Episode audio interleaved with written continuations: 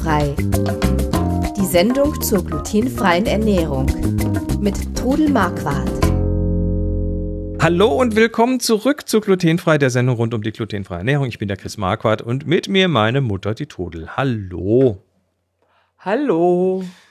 Ja, wir wollten, äh, wir haben letztes Mal über Kneten, Falten und Rühren gesprochen, was Teige angeht. Heute wollen wir uns mal mit einem Biskuit beschäftigen. Das ist ein ganz anderes Thema, weil anderer Teig und Biskuit ist ja so ein bisschen, da traue ich mich ja nicht so richtig ran. Was äh, gibt es denn dazu zu erzählen?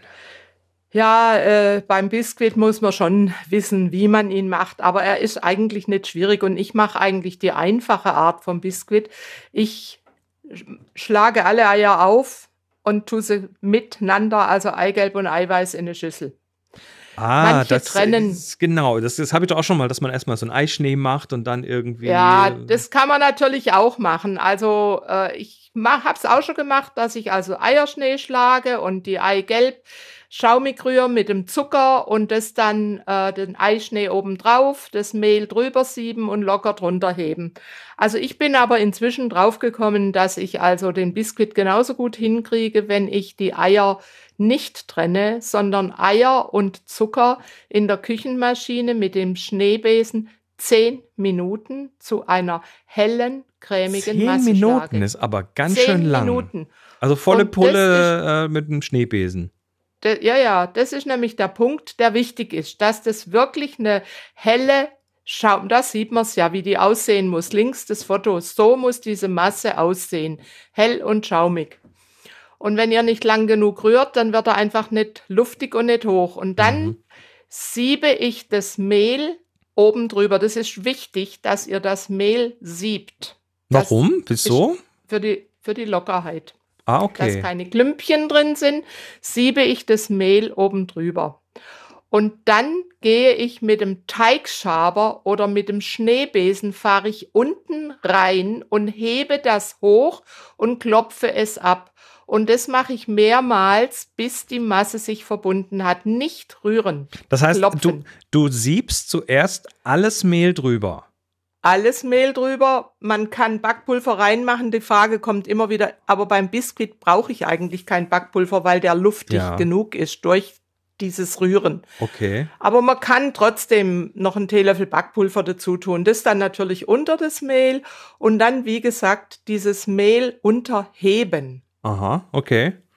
Ja, und dann funktioniert es. Also weiß, eine hat mir mal so nett geschrieben, ganz verzweifelt und ein Foto geschickt. Ich habe ein Biskuit gemacht, ich habe meinem Mann eine Käsesahne-Torte versprochen und dann war der Biskuit war nur äh, anderthalb Zentimeter hoch und was kann ich jetzt mit dem Biskuit machen? Da habe ich gesagt, ja, wird schwierig. Ich habe dann versucht, die Situation zu retten. Ich habe gesagt, jetzt stichst du mit der Stricknadel Löcher in den Biskuit, machst Saft oder ein bisschen Schnaps oder Likör drauf und dann tust du die Käse-Sahne-Masse oben drauf und der wird trotzdem wird er schön oder gut, der Kuchen. Aber sie hat einfach den Fehler gemacht, sie hat diese Masse nicht lang genug geschlagen.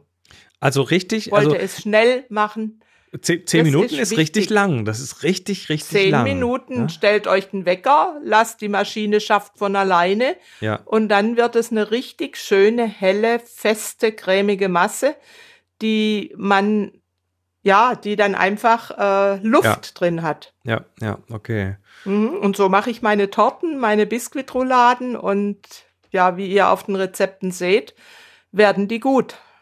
Sehr schön. Also wir haben jetzt hier verlinkt für diese Sendung mal das äh, Grundrezept glutenfreier Biskuit für Torten und Rouladen. Das kann man mal so als Ausgangspunkt nehmen. Ja, ihr könnt dann auch natürlich Mandelbiskuit machen, anstatt Mehl Mandeln nehmen. Mhm. So macht eine Freundin, wenn ich zu ihr komme, die backt mir dann immer ein Mandelbiskuit. Das wird aber auch dann erst hinterher drüber getan und drunter gehoben. Genau so. Die Mandeln, ja. die gemahlenen, werden oben drüber die kann man natürlich nicht sieben, die tut man so drüber und hebt sie drunter. Und äh, ja, und wenn jemand anders für euch eben den Kuchen backt, dann bittet, dass die Form mit Backpapier ausgekleidet wird und dass es halt von Hand mit dem Schneebesen machen und keinen Küchenmaschine oder Quirl nehmen wegen der Kontamination. Oh, aber zehn Minuten von Hand schlagen, das ist richtig da, da muss da, man schon Liebe, Liebe, zur Freundin haben. da kriegt man Muckis, da braucht man nicht ja, mehr ins ja. Fitnessstudio ja, gehen. Ja, sehr schön. Gut, dann äh, mach mal alle locker Biskuit, bitteschön. Und wir gehen weiter zu Frag Trudel. Da haben wir nämlich heute eigentlich nur zwei äh, Sachen drin, aber die sind, die haben es beide in sich. Das eine ähm, ist mal. von Eva. Ähm, die Frage kommt immer wieder, deshalb verweisen wir da einfach auf ein paar ältere Sendungen. Und zwar fragte Eva: Hallo, meine Tochter hat die Diagnose Zöliakie bekommen. Und nun recherchiere ich, wie man damit leben kann. Ich denke, zu Hause kriegt man das alles gut hin, aber auf die Frage mit dem Auswärtsessen findet man ja im Internet alles. Von nur noch zu Hause essen wegen Kontaminationsgefahr bis zu denen, die trotzdem essen gehen. Sie werden ja auch essen und verreisen. Jetzt die Frage, reicht es, wenn man, wenn einem das Personal versichert, dass es glutenfrei ist oder wie überprüft man, ob der Koch nicht die gleiche Pfanne oder den gleichen Löffel nutzt? Ich wäre dankbar für eine Antwort und finde den Blog hier echt super. Danke. Äh, ich antworte mal ganz kurz darauf, Eva, weil ähm, wir, also die Frage haben wir, also ich, ich locker fünfmal schon beantwortet, die kommt ja. nämlich ständig wieder. Äh, deshalb verweisen wir ja einfach mal mit Links in den Show Notes. Also hier in der Beschreibung gibt es äh, Links, da kannst du dann weiterhören. Und zwar einmal die Folge 192, glutenfrei Essen im Restaurant. Da haben wir eine ganze Folge zu dem Thema gemacht. Die 189, Vorsicht, Glutenfallen, da ist auch nochmal das Thema Restaurant drin. Und Ganz frühe, ganz frühe Folge, die Folge 68, Auswärtsessen gehen mit Zöliakie. Also, äh, liebe Eva, hör dir diese drei Folgen an und dann sollte da wirklich keine Fragen mehr offen sein. Aber jetzt kommen wir zu Ursel. Da habe ich jetzt an ja, dich. Ja, warte, ich will noch ganz kurz was dazu sagen. Okay. Also du wirst mit der Zeit wirst du deine Restaurants finden, auf die du dich verlassen kannst. Natürlich kannst du dich nie hundertprozentig verlassen, aber wenn du zum Beispiel in ein Restaurant essen gehst, wo du weißt, dass einer aus der Familie Zöliakie hat, dann kennen die sich damit aus und oder du fragst einfach ja. auch im Forum nach, du kriegst immer gute Ratschläge. Ja, Genau. Äh, dann jetzt zu Ursel. Die hat nämlich gleich mehrere Fragen. Hallo, liebe Trudel, hallo, lieber Chris der gesamten Familie Marquardt frohe Weihnachten und alles Gute für 2022. Dankeschön zurück. Ähm, besonders Gesundheit. Außerdem herzlichen Dank für den tollen und super hilfreichen Podcast. Ich habe gleich mehrere Fragen. So, gehen wir die mal eine nach der anderen durch.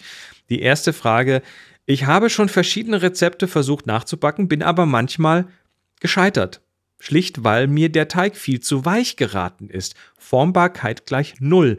Ich vermute, dass das meinerseits verwendeten, dass die meinerseits verwendeten Flohsamenschalen in Klammer von Alnatura nicht die Wasserbindefähigkeit des Fiberhusk haben, aber Fiberhusk kriege ich derzeit gar nicht. In so einem Fall erhöhe ich am besten den erhöhe ich da am besten den Flohsamenschalenanteil. Und ich könnte ich die könnte es die Wasserbindefähigkeit verbessern, wenn ich die vorhandenen Flohsamenschalen im Hochleistungsmixer zerkleinere und damit die Oberfläche der Flohsamenschalen erhöhe. Welche Flohsamenschalen verwendest du und wenn kein Fiberhusk zu kriegen ist? Also, ich sage jetzt mal so, Fiberhusk ist ja nur ein Markenname.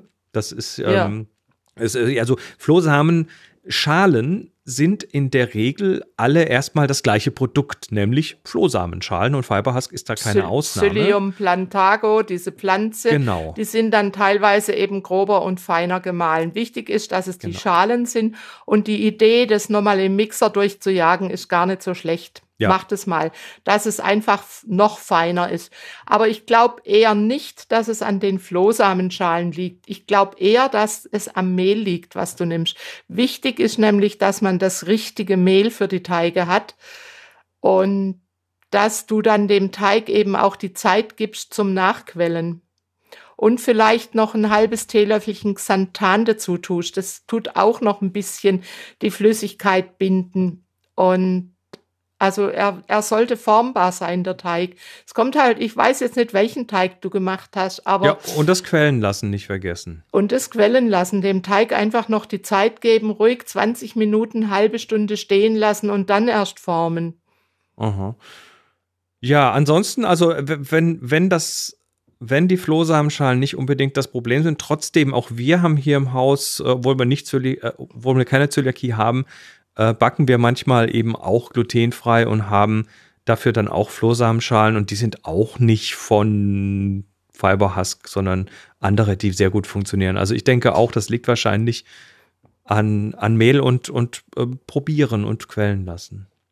Zweite ja. Frage von der Ursel ist, äh, könnte man einen glutenfreien Brotteig auch in einer mit Backpapier ausgekleideten Kastenform gehen lassen und dann mitsamt der Kastenform in einem vorgeheizten gusseisernen Bräter backen. Dann könnte zumindest der Teig nicht wegfließen. Also Ursel hat Probleme mit flüssigem Teig.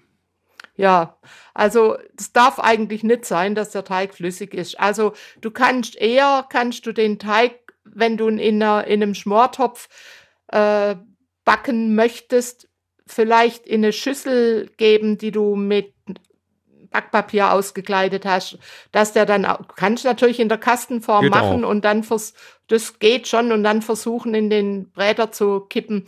Also ich forme halt die Leibe, aber sie lassen sich halt formen und lege sie auf Backpapier, das ich zu einem Kreuz schneide. Und mit diesem Backpapier kann ich dann diesen Leib in den heißen Schmortopf heben, damit man sich die Finger nicht dran verbrennt. Hm. Und probier das einfach nochmal aus mit diesem Nachquellen lassen und schau, dass du die richtigen Mehle hast. Dann müsste dieser Teig formbar sein. Aha. Ja, das klingt so. Und dann äh, noch eine dritte Frage. Gibt es irgendwo eine Übersicht, wie viel Gramm der verschiedenen Bindemittel und ihrer Mischungen, wie viel Gramm glutenfreie Mehlstärke-Mischung binden? Also hat das mal jemand so richtig in eine Tabelle, mathematisch in eine Tabelle wissenschaftlich untersucht? Ich glaube nicht, oder? Äh, du könntest vielleicht mal bei der Tanja gucken. Tanja hat mit Mehlen und Bindemitteln, hat die irgendeinen Bericht in ihrem Blog. Also ich äh, nehme, du kannst in meinen Mehlmischungen, die ich selber mache, kannst du schauen, da schreibe ich dann, wie viel ich auf ein Kilo nehme. Johannisbrotkernmehl oder Guarkernmehl und was ich auch gerne nehme, ist Pfeilwurzelmehl. Das ist auch ein super gutes Bindemittel. Mhm. Aber so die genauen Grammmengen kann ich dir nicht sagen. Das es sind ja dann so ein bisschen Erfahrungswerte. Genau, es sind ja Mehle auch sehr unterschiedlich und dann ja. äh, muss man da sich wahrscheinlich rantasten, ausprobieren. Genau, vielleicht, glutenfreie vielleicht nicht gleich Mehle die, vielleicht nicht gleich die 5 Kilo äh, Portion machen, nee. sondern mal eine kleinere und probieren. Und da muss ich dir auch sagen, jedes glutenfreie Mehl reagiert unterschiedlich auch auf ja. Flüssigkeit. Du musst dich einfach an das Endergebnis des Teiges herantasten. Der Teig darf erstmal noch weich sein. Aber wenn er dann diese 20 Minuten, 20 bis 30 Minuten zum Nachquellen hat, sollte er formbar sein. Mhm. Und wenn das nicht der Fall ist, dann liegt es möglicherweise am Mehl, am Mehl ja. Okay. Dann musst du vielleicht ein anderes Mehl nehmen. Alles klar. Dann sind wir jetzt wieder am Ende unserer Sendung angekommen und sagen herzlichen Dank, dass ihr dabei wart und äh, freuen uns, wenn ihr auch in Zukunft dabei seid. Wie gesagt, gebt uns gerne eure Fragen, damit wir die hier in der Sendung beantworten können. Einfach auf glutenfrei-kochen.de, auf Trudels glutenfreies Kochbuch, dort auf den Podcast und dort dann mit Frag Trudel den großen grünen Knopf oben drücken und wir freuen uns und nehmen eure Fragen dann gerne hier in die Sendung und ja, kommen bald wieder mit einem weiteren interessanten Thema. Bis dann, macht es gut und habt eine gute Zeit. Tschüss. Ciao. Sie hörten glutenfrei. Die Sendung zur glutenfreien Ernährung mit Todel Marquardt. Über 900 glutenfreie Rezepte und weitere Informationen auf www.glutenfrei-kochen.de.